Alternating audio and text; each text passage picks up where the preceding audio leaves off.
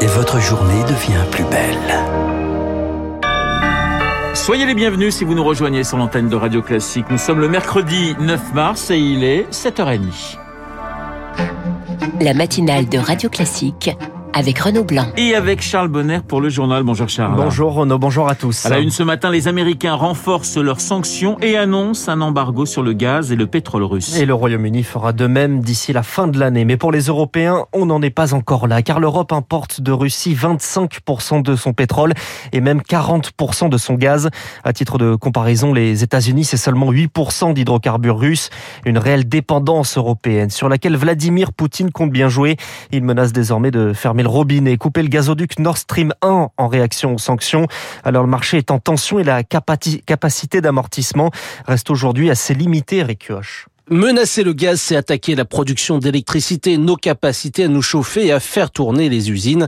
Une menace à prendre au sérieux pour une Europe déjà fragilisée par la pandémie. Thierry Brosse, expert énergie à Sciences Po. Ça va faire mal. L'Europe peut être en récession. Si on devait se passer du gaz russe, la demande européenne ne pourrait être satisfaite qu'à hauteur de 90%. L'urgence est de trouver des alternatives, comme le gaz naturel liquéfié, mais avec des producteurs qui fonctionnent déjà à quasi plein régime, cela reste compliqué. La seule façon de remplacer une partie du gaz russe, c'est de rerouter à des prix très élevés le gaz naturel liquéfié que certains pays pourraient accepter de ne pas recevoir. En clair, acheter plus cher à des pays qui n'ont plus les moyens de s'approvisionner aux prix actuels du marché, une option qui pourrait permettre de reconstituer les stocks européens, mais une solution à court terme. Pierre Laboué, spécialiste des énergies à l'IRIS. Pour euh, cet hiver, ça devrait passer. Nous faisons face à un risque de ne pas avoir suffisamment de gaz pour satisfaire nos besoins à partir de l'hiver prochain. Pour sortir de sa dépendance russe, la Commission européenne réfléchit également à renforcer son approvisionnement depuis les États-Unis, le Qatar, l'Algérie et à accélérer la décarbonation de son industrie, de quoi baisser sa consommation de gaz de 30%. Eric Kioch, autant de propositions discutées à partir de demain lors d'un sommet européen à Versailles. McDonald's annonce la fermeture de ses 850 restaurants en Russie. Même chose pour Starbucks. Coca-Cola y suspend également ses activités. Euh, des sanctions, mais pas d'intervention. Les États-Unis refusent de recevoir des avions euh, polonais pour aider l'Ukraine. C'est une demande du président ukrainien Volodymyr Zelensky. Les avions de fabrication soviétique que ses pilotes savent utiliser pour protéger son ciel, la Pologne qui en possède proposait de les livrer à une base aérienne américaine en Allemagne qui s'occuperait ensuite de les envoyer en Ukraine. La Pologne veut éviter de s'attirer les foudres de la Russie, mais les États-Unis estiment que cette solution n'est pas viable, de crainte que Moscou prenne ce geste pour une déclaration de guerre de la part de l'OTAN. Sur le terrain, la Russie envoie une nouvelle colonne, la troisième, car son invasion s'enlise en direction de Kiev. Des problèmes logistiques couplés d'une résistance inattendue. Le Pentagone estime que les Russes ont déjà perdu de 2 à 4 000 soldats. Moscou ne parle à ce stade que de 500 soldats tués, mais donne l'impression de ne pas réaliser ses objectifs militaires. Et selon Isabelle Dufour, la directrice des études stratégiques à Eurocrise, l'armée russe ne pourra pas tenir très longtemps. Trois mois me semble un grand maximum. On est en gros sur 100 euh, à 200 morts par jour, 15 chars par jour, 80 véhicules, tout le monde est assez surpris en fait de ce manque de performance de l'armée russe. C'est déjà très clairement un, déficit de la logistique. Les, problèmes touchent le ravitaillement euh, en essence, en munitions également, euh, des convois qui sont enlisés tout simplement. La résistance ukrainienne a ciblé très précisément certains euh, convois de ravitaillement euh, en carburant. En plus, les Ukrainiens sont fait livrer des missiles euh, sol-air portables courte portée en très grand nombre, qui représentent un grand danger pour les hélicoptères. Euh, l'armée russe est en assez mauvaise posture. La spécialiste des questions de défense, Isabelle Dufour, interrogée par Marc Tédé. Des combats qui ont déjà provoqué le départ de plus de 2 millions de réfugiés selon l'ONU. La Russie annonce de nouveaux convois humanitaires. Ils seront ouverts ce matin à partir de 8 heures. Et on reviendra sur cette guerre en Ukraine avec Dominique Moisy juste après ce journal dans les spécialistes. Il est 7h34 sur Radio Classique, retour en France, où le conflit impacte évidemment la campagne présidentielle. Emmanuel Macron, chef de guerre et candidat autant qu'il le pourra, président autant qu'il le devra, selon sa formulation. Il doit s'entretenir ce soir avec les parlementaires de la majorité, avec l'ambition de mobiliser des troupes pour mener une campagne éclair sur le terrain. Victoire Fort. Une campagne de doublure. Les interventions du président devraient être rares et ciblées à des moments cruciaux de la campagne, anticipe un proche du palais. Pour le reste, ministres et parlementaires en première ligne. Emmanuel Macron aurait tort de s'en priver, c'est le seul candidat à pouvoir s'appuyer sur plus de 350 parlementaires.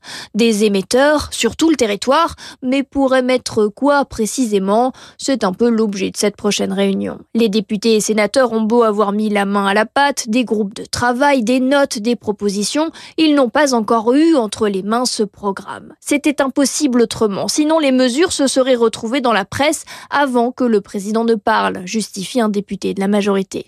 À défaut de meeting, des rassemblements avec vous auront lieu un peu partout en France ce week-end, mobilisation générale, car la seule chose à peu près fixe dans cette campagne, c'est le calendrier. Il ne reste qu'un mois avant le premier tour. Victoire Fort, ce sera effectivement le 10 avril, une campagne qui s'est adaptée au Covid. La pression hospitalière est en baisse. Moins de 22 000 patients positifs sont encore hospitalisés. En revanche, les contaminations sont de nouveau en hausse. 93 000 en 24 heures contre moins de 80 000 la semaine dernière. Mais pas de quoi changer le calendrier de levée de restrictions. Lundi prochain, plus de protocoles en entreprise et plus de masques à l'école, y compris dans les classes. Pas de quoi totalement réjouir les syndicats qui craignent un retour du Covid dans les écoles. Sophie Vénétité est professeure de SES et secrétaire général du SNES FSU. Au mois de novembre, euh, il y avait eu euh, la levée du port du masque euh, dans certaines régions. Quelques semaines après, bah, les élèves avaient dû le remettre. Et c'est pour ça que ce qu'on demande au ministère de l'Éducation nationale, c'est bien de nous montrer les indicateurs scientifiques qui permettent d'appuyer cette décision sur du long terme. Qu'est-ce que ça signifie quand on trouve, par exemple, un cas positif dans une classe? J'ai un cas positif dans ma classe de 35 élèves non masqués. Est-ce que tous les élèves sont cas contact? Au bout de combien de jours on teste? Combien de fois on teste? Est-ce qu'on met à l'isolement, c'est des questions qui sont inhérentes à la, levée du port du masque, mais sur lesquelles aujourd'hui on n'a toujours pas de réponse. Sophie Vénétité répondait à Rémi Pfister.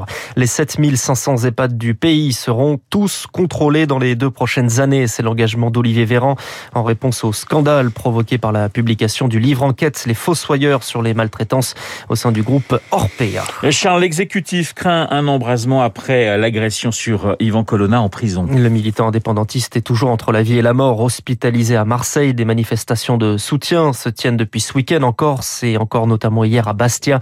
Euh, plusieurs blessés pris en charge, y compris au sein des forces de l'ordre. Euh, pour apaiser la situation, Jean Castex annonce la levée du statut de détenu particulièrement signalé d'Ivan Colonna. Le statut l'empêchait son, empêchait son rapprochement dans une prison corse.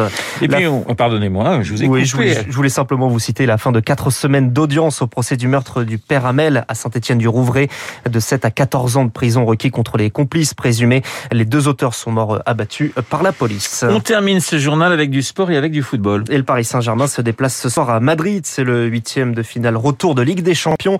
Les Parisiens l'avaient emporté grâce à Kylian Mbappé au match aller. L'attaquant français est bien dans le groupe, mais jour à jour, on ne sait pas encore s'il est totalement rétabli d'un coup reçu cette semaine à l'entraînement. Et Moi, je vous parie qu'il va jouer. Vous pensez qu'il va jouer ah, bah, et qu'il va être au top? Je ne sais pas s'il sera au top, mais je pense qu'il va jouer. on regardera demain pour Paris. Pour vous citer peut-être aussi également la quatrième médaille d'or aux ah Jeux paralympiques pour la France. Le porte-drapeau Benjamin Davier euh, l'emporte ce matin en ski de fond. Merci Charles. On vous retrouve à 8h30 pour un prochain point d'actualité. Le journal de 7h30 présenté par euh, Charles Bonner. Dans un instant, les spécialistes avec euh, Dominique Moisy. Nous allons revenir sur la situation en Ukraine et sur le ballet diplomatique qui s'intensifie.